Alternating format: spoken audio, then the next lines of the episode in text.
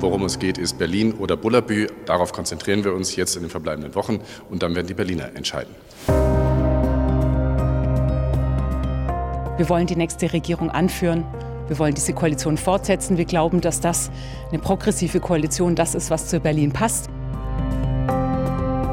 Ich habe deutlich für uns gesagt, dass ich es ausschließe, Bettina Jarasch zur regierenden Bürgermeisterin zu wählen, weil es einen Unterschied macht, ob Bettina Jarasch regierende Bürgermeisterin ist oder nicht. Man sieht sich ja häufig in Berlin, auch mit anderen Parteien, wo man miteinander spricht. Und von daher bin ich ganz zuversichtlich, dass wenn wir den klaren Regierungsauftrag haben, wir auch eine neue Regierung stellen. Wer eine Debatte über erwartbare Ausschreitungen an Silvester zu einer Debatte über Vornamen macht, wie es Kai Wegner am Ende getan hat, der hat diese Stadt nicht verstanden. Umfragen sind Umfragen. Das Ergebnis werden wir am 12. Februar sehen und damit dann auch gut und professionell umgehen. Wer will es mit wem machen und mit wem auf gar keinen Fall? Und damit herzlich willkommen zu Spreepolitik, dem RBB24 Politik-Podcast, in dem wir uns natürlich mit dem neuen Berlin-Trend auseinandersetzen wollen, gut drei Wochen vor der Wahl. Denn die Umfrage zeigt eine neue politische Nummer 1 in Berlin, die CDU. Und das wirft jede Menge interessante Fragen auf, was Koalitionen nach der Wiederholungswahl angeht, sofern sie tatsächlich stattfinden wird. Außerdem ist uns ein ziemlich spannendes Dokument in die Hände gefallen, ein Gutachten vom Wissenschaftlichen Dienst des Abgeordnetenhauses, das klären soll, was genau eigentlich im Parlament nach so einer Wiederholungswahl passieren soll. Um das beides mit mir zu besprechen, habe ich meine beiden Kolleginnen Sabine Müller und Ute Schumacher aus der Redaktion Landespolitik vom RBB zu mir ins Studio geholt. Hallo ihr beiden. Hallo. Hallo. Der Berlin-Trend ist also jetzt da. Wir wissen, die CDU ist die Nummer eins äh, in Berlin im Augenblick, zumindest in den politischen Umfragen. Äh, das erste Mal seit längerer Zeit, oder? Kam, kommt Ziemlich das längerer Zeit, ja, ja, Seit fast drei Jahren. April 2020 war sie das letzte Mal die Nummer eins. Ist das für euch überraschend? Es zeichnete sich ja auch bei anderen Umfragen schon ab, dass der Trend so in die Richtung geht. Und äh, nach den Silvesterereignissen finde ich es jetzt nicht völlig überraschend. Ähm, und doch ungewohnt, weil es eben so lange auch nicht der Fall war. Ja, genau. Und man muss ja sagen, auf Bundesebene, wir gucken ja auch immer, was ist eigentlich so der Bundestrend? Zieht der die Parteien hier in Berlin mit und oft beeinflusst der Bundestrend die ja auch. Und da liegt die Union ähm, ja schon lange ganz deutlich vor SPD und Grünen, die ja regieren im Bund. Und äh, deswegen hätte man denken können, dass die CDU da vielleicht auch schon früher von profitiert. Hatte sie bisher aber nicht. Von daher glaube ich tatsächlich auch, dass das wirklich was damit zu tun hat, was wir hier in den letzten drei Wochen erlebt haben, was die ganzen Silvesterausschreitungen angeht, die Debatte hinterher. Also scheint wirklich, dass die doch relativ markige, harte Linie, die die CDU da fährt, dass das verfangen hat bei den Wählerinnen und Wählern. In der Tat, das sehen wir. Ähm, die innere Sicherheit äh, legt stark zu ähm, auf der Rangliste, auch wenn sie noch nicht ganz oben steht bei den Themen. Ja, das ist wirklich so, ist schon auffällig. Also die kommen immer noch, ich will nicht sagen unter ferner Liefen, aber wenn man sich das anguckt, 39 äh, Prozent sagen, Wohnen, Mieten ist ganz wichtig, 29 Prozent sagen, äh, Mobilität, Verkehr ist ganz wichtig und 21 Prozent Bildung, Schule und so weiter ist ganz wichtig. Aber gerade auch bei den ersten beiden Themen äh, gibt es wirklich deutliche Minuszeichen davor. Weniger Leute haben gesagt, dass ihnen das wichtig ist. Also wenn gefragt wird, was ist ihnen am allerwichtigsten, am zweitwichtigsten wurde das deutlich weniger genannt und eben deutlich öfter die Themen Flüchtlinge, Einwanderung und auch innere Sicherheit. Da sehen wir jeweils plus sechs Prozentpunkte. Ich glaube, dass das was damit zu tun hat. Wenn man sich die Zahlen nochmal ganz genau anguckt, sieht man schon, dass vor allem auch die Wählerinnen und Wähler der AfD mehr sagen, das ist uns wichtig. Also die ziehen das schon auch nochmal hoch. Aber auch bei der Union, wie gesagt, scheint das ähm, naja, einen Kern getroffen zu haben. Und dass die Grünen in der Umfrage jetzt eher wieder sinken, das hatten wir hier im Podcast auch schon besprochen und so ein bisschen auch vorhergesagt. Ja, dieses ähm, ist ja mal nach äh, einem Abgeordneten, der auch äh, oder Senator, ähm, Justizsenator nach äh, Wolfgang Wieland benannt worden, das Wielandsche Gesetz, dass die Grünen Umfragen gewinnen, aber nicht die Wahlen. Das zeichnet sich ein bisschen so ab, aber letztlich wird am 12. Februar entschieden. Also ähm, wir haben ja auch schon häufig genug erlebt, dass Umfrageergebnisse gar nicht äh, das Wahlergebnis wiedergespiegelt haben. Also ich wäre immer noch vorsichtig und es kann ja auch noch viel passieren bis dahin, auch wenn es nur noch drei Wochen sind. Ja, und noch muss man ja auch sagen, also die Grünen liegen im Moment zwei Prozentpunkte hinter der CDU. Gut, bei der SPD sind schon fünf laut unserer Umfrage, das ist schon ein bisschen mehr. Aber ganz klar, ähm, also das ist noch nicht das Wahlergebnis vom 12. Februar, was wir hier gerade sehen, mutmaßlich. Trotzdem können wir ja mal ganz vorsichtig auf äh, die Koalitionsoptionen schauen. Ähm, die aktuelle Regierungskoalition könnte weitermachen, hätte also weiterhin eine Mehrheit und zumindest hat Bettina Jarasch ja schon angekündigt, die würde sie dann gerne auch anführen. Aber es sind noch ein paar andere interessante Optionen ähm, möglich, äh, vor allem die, wo die CDU theoretisch vorne liegen würde. Und das bringt ja die CDU in eine ganz merkwürdige Situation, oder? Denn bisher habe ich nicht gehört, dass äh, besonders viele Parteien mit ihr eine Koalition eingehen wollen. Ja, so ist es tatsächlich. Ist aber gar nicht so viel möglich, muss man sagen. Also, so wie es im Moment aussieht, Zweierkoalitionen sowieso nicht, aber zum Beispiel auch eine Ampel, über die wir ja gerne reden, also SPD, Grüne und FDP zusammen, wäre im Moment rechnerisch nicht möglich. Also, was rechnerisch möglich ist und auch politisch denkbar, wenn wir jetzt mal wie wir, glaube ich, müssen davon ausgehen, dass niemand mit der AfD will und dass auch CDU und Linke sicherlich nicht in eine Koalition gehen, wären äh, die berühmten Jamaika, oder die sogenannte Deutschlandkoalition. Jamaika wäre, dass die CDU mit den Grünen und der FDP zusammen regiert. Deutschland wäre, dass die CDU mit SPD und FDP zusammen regiert. Aber beides wird, glaube ich, tatsächlich schwierig. Das sind also wirklich beides keine Selbstläufer. Die Grünen und die CDU, ich meine, die haben genug Punkte, wo sie über Kreuz liegen, wenn wir nur an die Klima- und ähm, Verkehrspolitik denken. Dann ist jetzt noch, glaube ich, Silvester wirklich auch als Streitpunkt dazugekommen. Da haben die nur wirklich äh, ganz unterschiedliche Enden des Spektrums vertreten. Und was diese Deutschlandkoalition angeht, da hört man aus der SPD schon relativ häufig, dass die Basis das nicht mitmachen würde, dass die Basis nicht mit der CDU in eine Koalition gehen will. Also mal gucken, was rauskommt. Aber ich glaube, es ist nicht völlig weit hergeholt zu sagen, es könnte sein, wenn die Werte so bleiben, dass äh, Kai Wegner, der CDU-Spitzenkandidat, als Sieger aus dieser Wahl hervorgeht, aber dann niemanden findet, der mit ihm koalieren will. Der Zumal die Koalition, äh, Entschuldigung, zwischen ähm, der CDU, den Grünen und den Liberalen ja nicht nur das Problem zwischen Grünen und der CDU aufbietet, sondern eben auch mit den Liberalen. Also die Berliner Grünen in eine Koalition mit der äh, Berliner FDP zu bringen, ähm, da fehlt mir noch ein bisschen die Fantasie. Also das ist nicht nur wegen der CDU schwierig. Also wir sehen, das Farbenspiel, das politische Farbenspiel in Berlin wird auf jeden Fall kompliziert. Äh, wir werden da weiter dranbleiben. Vermutlich wird sich da auch noch einiges verschieben. In diesen Tagen habe ich das Gefühl, ist vor allem erstmal Ausschließeritis angesagt. Ähm, es wird eher gesagt, mit wem man es nicht machen möchte. Aber wenn man dann genauer nachfragt, haben, glaube ich, alle Spitzenkandidaten bisher gesagt, na, wir warten mal ab. Wir haben Präferenzen, aber wir wollen uns nicht festlegen. Ich glaube, Frau Giffer ist diese Woche vor unserem Mikrofon auch regelrecht davongelaufen und wollte dazu gar nichts sagen kann man ja auch verstehen. Sie kann ja auch im Moment nicht so viel sagen als äh, fest einbetoniert äh, den dritten Platz besetzende. Dann schauen wir noch auf ein anderes, nicht minder kompliziertes Thema, nämlich was wird eigentlich nach dieser Wahl, wenn sie denn stattfindet und Karlsruhe das Bundesverfassungsgericht nicht noch reingrätscht. Wir erwarten übrigens nächste Woche eine Entscheidung dazu. Ähm, was passiert eigentlich im Parlament zum Beispiel? Und da haben wir auf ein Gutachten des hm, Wissenschaftlichen Dienstes des Abgeordnetenhauses gewartet. Das ist ein Auftrag gegeben worden vom Ältestenrat. Ähm, wir haben es als Erste bekommen und konnten darüber berichten. Ute, du hast es dir vor allem angeschaut. Da steht im Prinzip was genau jetzt eigentlich drin, äh, was das Parlament nach der Wiederholungswahl machen muss und wie was funktioniert, oder? Genau, da steht drin, wie es denn so weitergeht. Denn ähm, das juristische Problem ist ja bei einer Wiederholungswahl, dass die Legislatur weiterläuft. Also man ja eigentlich sagen könnte, naja, innerhalb von einer Legislatur wähle ich ja das Präsidium, also keinen neuen Abgeordnetenhauspräsidenten oder auch keine neuen Ausschussvorsitzenden oder auch keine neue Fraktionsspitze außer der Reihe oder so, bleibt ja eigentlich alles.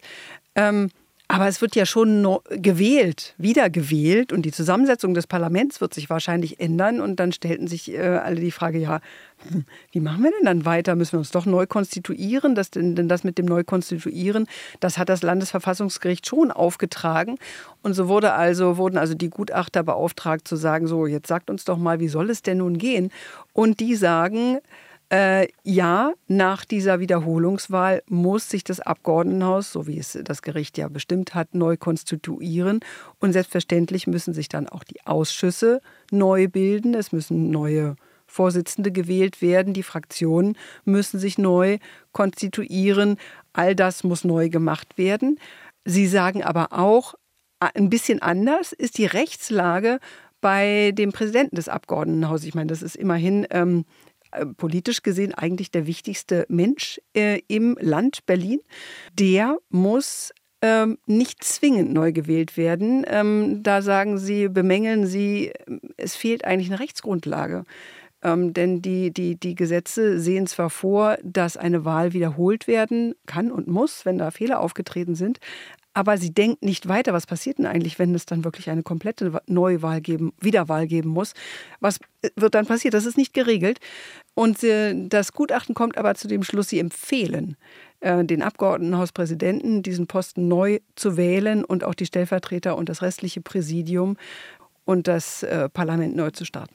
Ich fand es wirklich spannend, in diesem Gutachten zu lesen, dass einige Dinge ganz klar sind. Da sagen die Juristen vom wissenschaftlichen Dienst im Parlament, klar, muss man so machen, aber dass es eben auch einige Dinge gibt, die überhaupt nicht so klar sind, weil es da eben Regelungslücken gibt.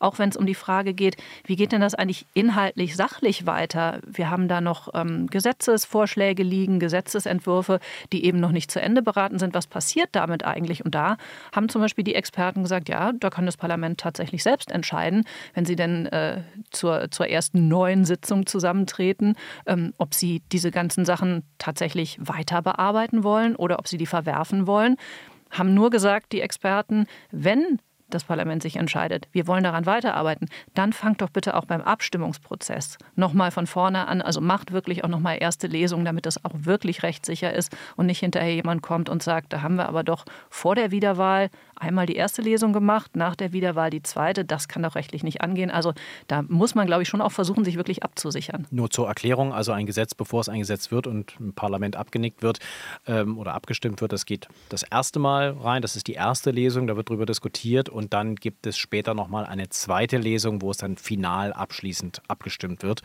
Und da sagt jetzt eben dieses Gutachten, naja, also da, wo ihr bisher nur diesen ersten Schritt gemacht habt, da fangt er nach der Wahlwiederholung mal am besten nochmal von vorne an. Das ist natürlich auch eine wahnsinnige Verzögerung, oder? Für den gesamten parlamentarischen Kalender.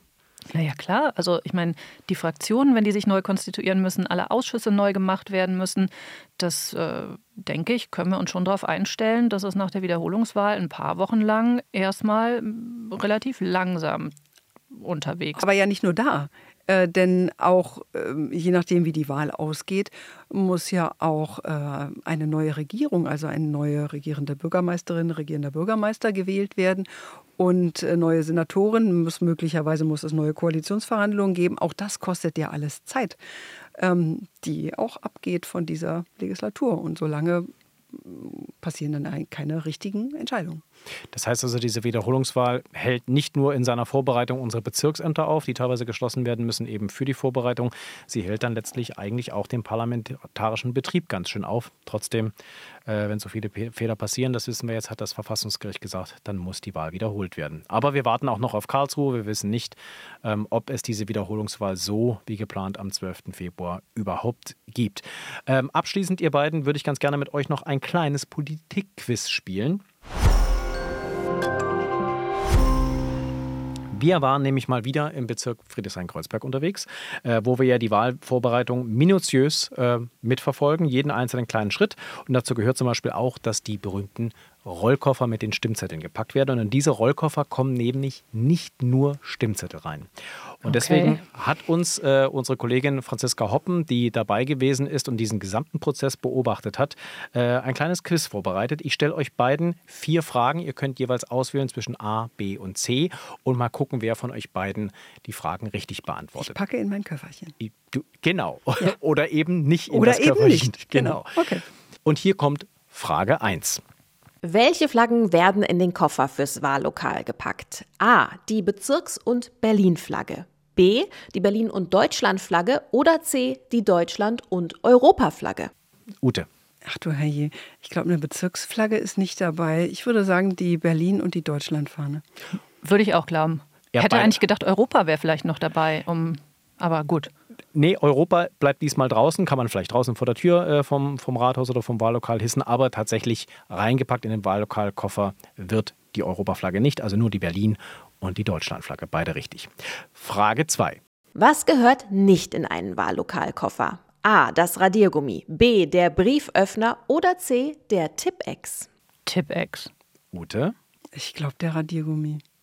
Sabine hatte recht. Natürlich darf man kein Tippex mehr Ach so, stimmt. Ähm, ich soll ja sagen, was nicht. Ja, okay.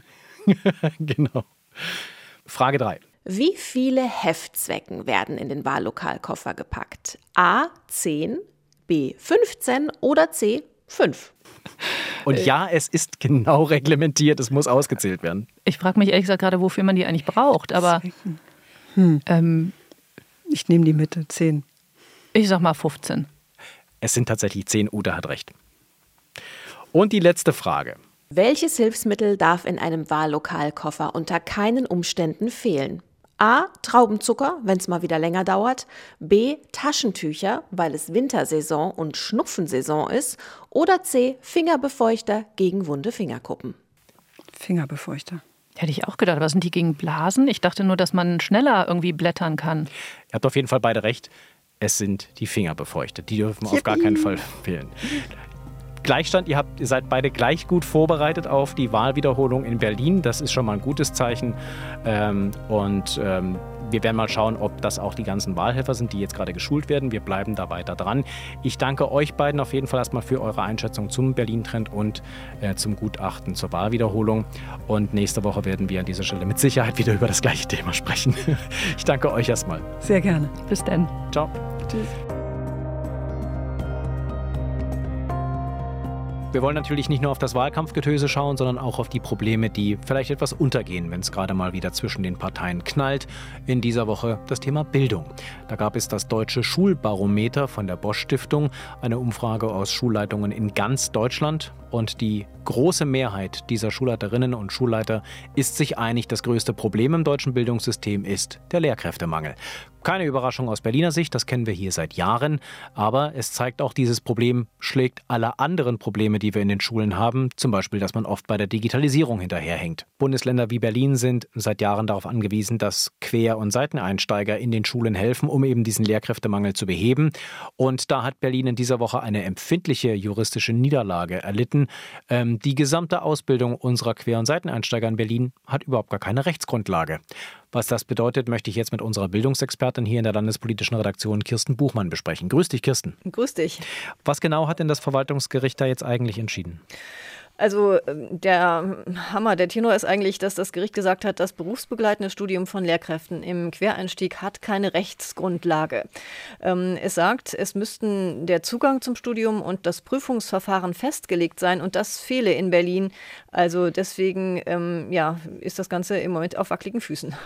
Jetzt ist natürlich sofort die Frage aufgekommen, heißt das jetzt, diese ganzen Quer- und Seiteneinsteiger, die da schon ausgebildet, geprüft wurden, die zugelassen wurden für den, für den Lehrdienst, äh, die sind da jetzt ohne Rechtsgrundlage reingekommen in, in, in den Lehrberuf? Nein, also das äh, soweit nicht. Die Bildungsverwaltung sagt, ähm, sie sieht durch das Urteil keine unmittelbaren Auswirkungen auf andere Quereinsteiger im Studium oder danach. Ähm, ja, die Staatsprüfung nach den berufsbegleitenden Studien und Vorbereitungsdienst sei nach wie vor gültig. Und sie sagt zudem, eine Rechtsgrundlage sei ohnehin auch in Arbeit schon seit längerer Zeit. Ähm, sie sagt allerdings nicht, wann sie die genau fertig hat und ab wann diese greifen könnte. Ähm, wenn man das mal durchrechnet, äh, da gibt es zunächst ein sogenanntes Beteiligungsverfahren, also können Beteiligte sich äußern, also etwa Schulleiterverbände oder die Gewerkschaften. Ähm, das braucht einige Zeit. Dann geht das ins Parlament, das geht in den Bildungsausschuss und ins Plenum, ähm, in den parlamentarischen Abläufen, bis dann ähm, in einer Plenarsitzung entschieden werden kann. Da können durchaus noch einige Monate oder auch ein halbes Jahr vergehen.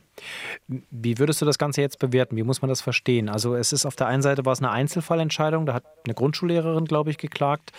Ähm, und das Verwaltungsgericht hat jetzt entschieden, das gab überhaupt gar keine Rechtsgrundlage für, für die ganze Ausbildung.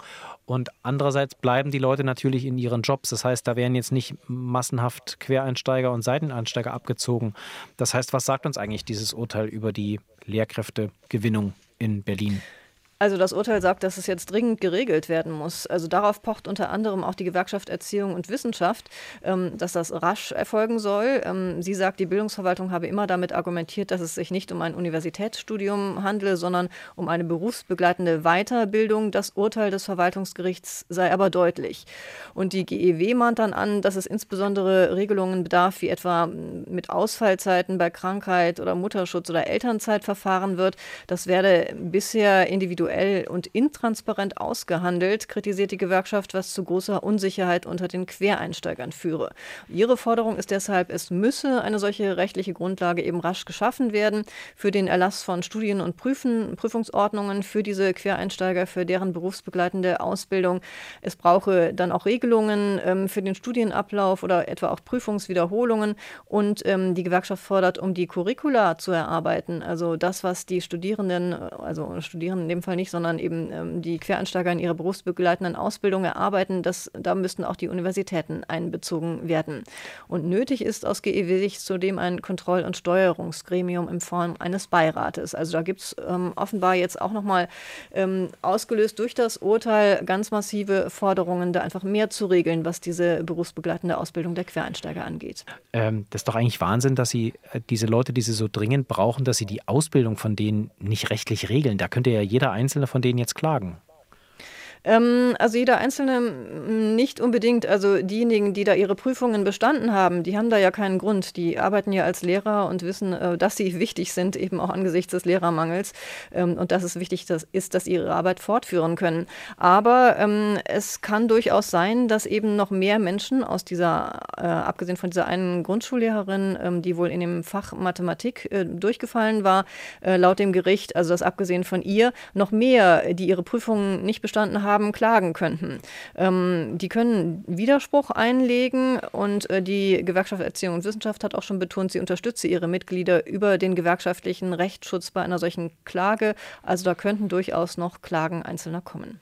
Jetzt habe ich das Gefühl, dass wir im Augenblick über ganz viele Themen, auch im anstehenden oder im laufenden Wahlkampf reden. Bildung ist im Augenblick nicht ganz weit vorne. Man sieht es auf einigen Plakaten auch von den Kandidatinnen und Kandidaten. Ähm, du hast dir mal genauer angeschaut, wie jetzt äh, gerade die Parteien auch mit dem Thema Lehrkräftemangel umgehen wollen. Ähm, wie wollen die dieses Problem in den Griff kriegen? Die Verbeamtung ist ja nun eingeführt, das kommt jetzt dieses Jahr. Könnte man jetzt sich doch eigentlich zurücklehnen und sagen, naja, der größte Brocken ist äh, weggeschafft Verbeamtung ist beschlossen. Das ist sicher ein Baustein. Ähm, es sagen auch schon Schulleiter durchaus, äh, dass ähm, bei ihnen mehr Referendare gewillt sind, auch an ihren Schulen zu bleiben, dadurch, dass die Verbeamtung kommt. Also das wird durchaus als positiver Effekt gesehen. Allerdings ähm, ist bisher einfach noch nicht klar, weil es ja eben noch äh, eine frische Entscheidung ist, wie viel das bringt und ob das tatsächlich diesen ganzen Stellen Lehrerbedarf decken kann, äh, angesichts der Tatsache, dass eben mehr als 900 Stellen unbesetzt sind momentan 970 äh, und 970 sind es im Moment. Ähm, also da ist auch über diese Entscheidung zur Lehrerverbeamtung hinaus noch einiges zu tun. Ich meine, welche Möglichkeiten gibt es da überhaupt noch? Also wir verbeamten, äh, gibt es da noch irgendwelche anderen Ideen äh, der Parteien im Wahlkampf, mit denen sie werben, wo sie sagen, so kriegen wir hier Lehrkräfte ran? Ja, also wenn wir mal auf die Opposition auf Landesebene gucken, ähm, da pocht beispielsweise die FDP vor allem auf bessere Arbeitsbedingungen für Lehrkräfte, wie beispielsweise moderne, komfortable Arbeitsplätze und weniger Bürokratie, findet sie. Das würde auch den Lehrerberuf attraktiver machen. Auch die AfD fordert bessere Arbeitsbedingungen. Äh, dazu gehört aus ihrer Sicht auch den Lehrern klarere Sanktionsmöglichkeiten bei Unterrichtsstörungen und disziplinarischem Fehlverhalten an die Hand zu geben. Die CDU wiederum setzt auf finanzielle Anreize. Sie will regulär ausgebildete Lehrkräfte aus anderen Bundesländern mit einer Willkommensprämie von 5000 Euro ähm, für Berlin begeistern und einem zweijährigen ABC-Gratis-Ticket. Also Geld Tickets für den ÖPNV, vielleicht bald auch noch eine Mietkostenzulage. Mal schauen, was sich die Parteien da noch einfallen lassen. Äh, wie sieht es denn eigentlich mit den drei Koalitionsparteien in Berlin aus? Was schlagen die vor, um den Lehrkräftemangel zu beheben? Also die SPD will Stellenbesetzungsverfahren beschleunigen. Den nötigen Lehrernachwuchs will sie durch bedarfsgerechte Ausbildung gewinnen. Die Grünen wollen ebenfalls die Zahl der Lehramtsstudienplätze ausbauen. Und auch die Linke blickt, um genügend Lehrer für Berlin zu bekommen, auf die Unis. Sie will, dass jährlich 3000 Lehramtsstudierende die Berliner Hochschulen verlassen verlassen. 2000 Lehramtsabsolventen sind bisher in den Hochschulverträgen zwischen dem Land und den Hochschulen vereinbart. Auch diese Zahl wird in der Realität allerdings noch deutlich unterschritten. Zuletzt verließen rund 900 Lehramtsabsolventen die Berliner Hochschulen. Das reicht eben bei weitem bisher noch nicht aus. Macht es denn eigentlich Sinn, die Zahlen, die man eh nicht erreicht, dann nochmal nach oben zu setzen? Also die Unis schaffen es ja jetzt schon nicht. Ich meine, ob die jetzt keine 2000 oder keine 3000 ausbilden, ja, da muss man sagen, also da muss vielleicht auch noch einiges passieren ähm, innerhalb der Unis, um die Studierenden besser zu betreuen, dass weniger ihr Studium abbrechen und was eben auch ähm, Studierendenvertreter immer wieder anmahnen, manchen fehlt auch einfach das Geld während des Studiums. Manchen Studierenden, die müssen dann ähm, während des Studiums viel arbeiten, was einfach das Studium verlängert beziehungsweise ähm, auch unmöglich macht und dann zum Studienabbruch führen kann. Ich finde es so lustig, ich habe als Student an der Humboldt-Universität nebenbei in einem Restaurant gearbeitet. Das war in den S-Bahn-Bögen Friedrichstraße und Heute wird genau gegenüber auf der anderen Straßenseite werden die Lehrkräfte, die Quereinsteiger ausgebildet. Äh, so, so, klein ist die Welt. Also Dann Kirsten, ich danke dir dafür. Wir bleiben natürlich weiter dran. Die Hochschulverträge in Berlin werden im Augenblick ausverhandelt. Äh, unterhalten wir Sie natürlich dann auch auf dem Laufenden. Erstmal danke für die Einschätzung bis hierher, Kirsten. Danke. Gerne. Über den Lehrermangel in Berlin reden wir ja ganz viel, dass da fast 1000 Stellen unbesetzt sind an den Schulen. Das weiß inzwischen, glaube ich, fast jeder. Ähm, aber wie sieht das denn eigentlich in Brandenburg aus? Auch so schlimm. Bei mir ist jetzt Amelie Ernst aus unserer Redaktion Landespolitik in Potsdam. Grüß dich, Amelie. Hi, Sebastian. Wie sieht es denn mit dem Lehrermangel in Brandenburg aus? Äh, ähnlich katastrophal hm. wie in Berlin oder ein bisschen besser? Naja, ich würde nicht gerade sagen katastrophal, aber das ist schon eine angespannte Lage. Also der Bedarf ist hier in jedem Fall ähnlich hoch. Das zeigt zum Beispiel auch die hohe äh, Quote an Seiteneinsteigerinnen und Seiteneinsteigern im Brandenburger Schuldienst. Also schon jetzt ist ungefähr jeder fünfte Brandenburger Lehrer und jede Lehrerin Seiteneinsteiger, hat also ursprünglich nicht auf Lehramt studiert und bei denen, die neu eingestellt werden, liegt die Quote sogar noch höher. Also die Gewerkschaft Erziehung und Wissenschaft, die geht davon aus, dass zum kommenden Schuljahr 2023, 2024 nochmal so ungefähr 1600 Lehrkräfte neu eingestellt werden müssen.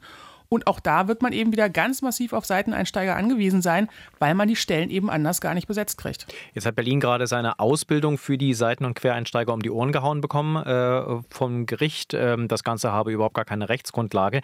Und parallel dazu, ebenfalls in dieser Woche, ist in Brandenburg eine interessante Entscheidung gefallen, nämlich auch mhm. wieder zur Ausbildung und zur Einstellung vor allem von Quereinsteigern und Seiteneinsteigern. Nämlich was genau? Genau, eher in die andere Richtung. Ne? Also hier hat das Kabinett beschlossen, dass auch die Seiteneinsteiger verbeamtet werden können wenn sie auch nur in Anführungszeichen Bachelorabschluss haben. Bisher ging das ja nur mit dem Diplom oder wenn man Master hat, dann war das möglich mit dem Beamtenstatus.